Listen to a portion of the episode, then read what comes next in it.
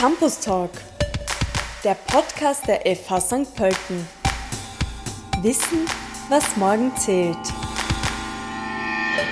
Was bringt aktive Mobilität für Gesundheit und Wirtschaft? Aktive Mobilität nimmt seit einigen Jahren einen immer größeren Stellenwert ein. Sie umfasst Fortbewegungsarten, die ganz oder teilweise auf Muskelkraft beruhen, wie zum Beispiel Radfahren, zu Fuß gehen und Tretroller fahren. Das ist gut für die Gesundheit, reduziert den Ausstoß an Treibhausgasen und wirkt dem Klimawandel entgegen. Ein Forschungsprojekt der Fachhochschule St. Pölten entwickelt ein Bewertungsinstrument, das die Wechselwirkungen zwischen Rad- und Fußverkehr, Gesundheit und Wirtschaft quantitativ erfassbar macht. Es soll Entscheidungsträgerinnen als Grundlage für Maßnahmen und Förderungen dienen. Darüber spreche ich heute mit einer Forscherin vom Karl Ritter von Geger Institut für integrierte Mobilitätsforschung an der FH St. Pölten und das ist Alexandra Anderlu. Hallo Alexandra. Hallo.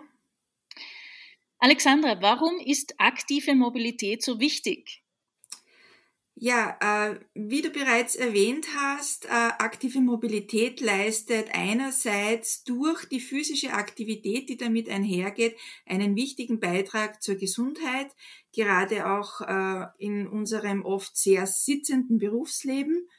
Auf der anderen Seite aktive Mobilität, also gehen oder Radfahren oder mit dem Tretroller fahren, äh, bedingt, dass ich entweder gar kein Fahrzeug oder ein sehr kleines Fahrzeug habe. Das heißt, es ist platzsparend im Verkehr. Auf der anderen Seite natürlich auch emissionsfrei, was auch sehr wichtig für die Umwelt ist. Und äh, durch die Förderung aktiver Mobilität äh, kann ich natürlich auch und zum Beispiel neue Jobs schaffen in diesem Bereich, was damit auch zur Wertschöpfung und damit äh, einen wichtigen Beitrag für die Wirtschaft leistet. Gehen wir auf einige Punkte näher ein. Welche positiven Effekte kann man denn bei der Gesundheit dann nennen? Durch diese vermehrte physische Aktivität äh, kann ich eben einen äh, sehr wichtigen Beitrag insofern leisten, dass ich das Risiko für Herz-Kreislauf-Erkrankungen senken kann, ebenso wie zum Beispiel für Erstschlaganfälle, für Diabetes Typ 2 oder auch für Darm- und Brustkrebs. Äh, das sind die wichtigsten Faktoren und das sind auch die, die wichtigsten ähm, Krankheitsfälle und Sterberisiken bei uns. Insofern ist es sehr wichtig, physisch aktiv zu sein.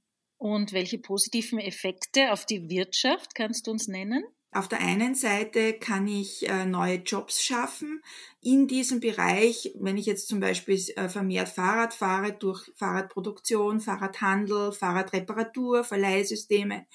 Äh, auf der anderen Seite ähm, gibt es auch schon viele Studien darüber, die zeigen, dass sich durch aktive Mobilität gerade den lokalen Konsum, also den, äh, die Belebung von Stadtzentren fördern kann, was auch äh, bei uns durchaus einen sehr hohen Stellenwert hat, weil ja beobachtet werden kann, dass gerade die Stadtzentren eher vom Abwandern, ich will nicht sagen Aussterben teilweise betroffen sind.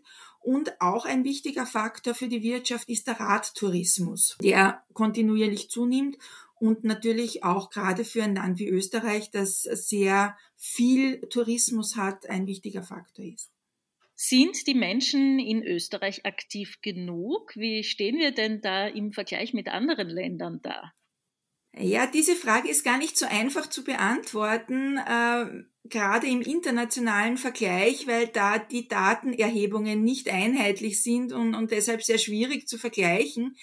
Gerade für Österreich äh, kann man jetzt sagen, wenn man die WHO-Empfehlung für Bewegung heranzieht, die sagt, 150 Minuten moderate Bewegung pro Woche wäre empfehlenswert und das kann ich zum Beispiel durch meine regelmäßigen Wege zu Arbeit oder Ausbildung mit dem Rad oder zu Fuß relativ gut in den Arbeitsalltag oder überhaupt in den Alltag integrieren.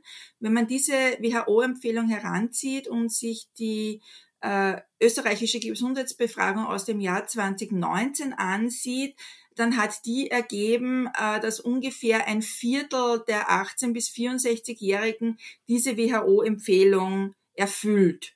Da ist der Wert im Westösterreich ein bisschen höher als in Ostösterreich, aber man kann sagen, so im Durchschnitt ungefähr ein Viertel. Das ist jetzt natürlich nicht unbedingt so toll.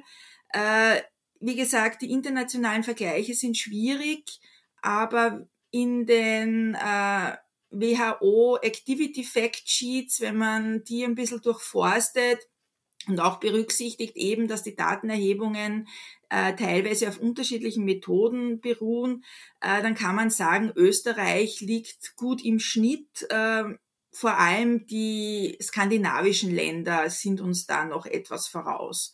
Aber ja, im Großen und Ganzen liegen wir in Österreich ausbaufähig, sage ich mal. Wie lässt sich denn die aktive Mobilität fördern? Ein wichtiger Punkt zur Förderung aktiver Mobilität ist natürlich die Schaffung geeigneter Infrastrukturen. Das heißt, sichere, breite Radwege oder verkehrsberuhigte, einladende Zonen in Stadtzentren, wo ich mich auch als Fußgängerin wohlfühle. Das ist einmal ein sehr wichtiger Punkt. Auf der anderen Seite kann ich natürlich auch äh, Anreizsysteme setzen. Es geht zum Beispiel auch unternehmensseitig, dass ich äh, für meine Mitarbeiterinnen ein Anreizsystem schaffe, wenn sie zu Fuß oder mit dem Rad zur Arbeit kommen. Und ein wichtiger Punkt ist natürlich auch Bewusstseinsbildung, die schon in den Schulen anfangen sollte, um auch äh, Kinder aktiv mobil zu halten und ihnen schon zu zeigen, äh, wie ansprechend und auch wie gut es ist, aktiv mobil zu sein. Weil in frühen Jahren äh, erlernt, setzt sich das dann auch, äh, wie Studien zeigen, im Erwachsenenleben fort. Dann sage ich herzlichen Dank für deine Ausführungen, Alexandra Anderlu. Vielen Dank.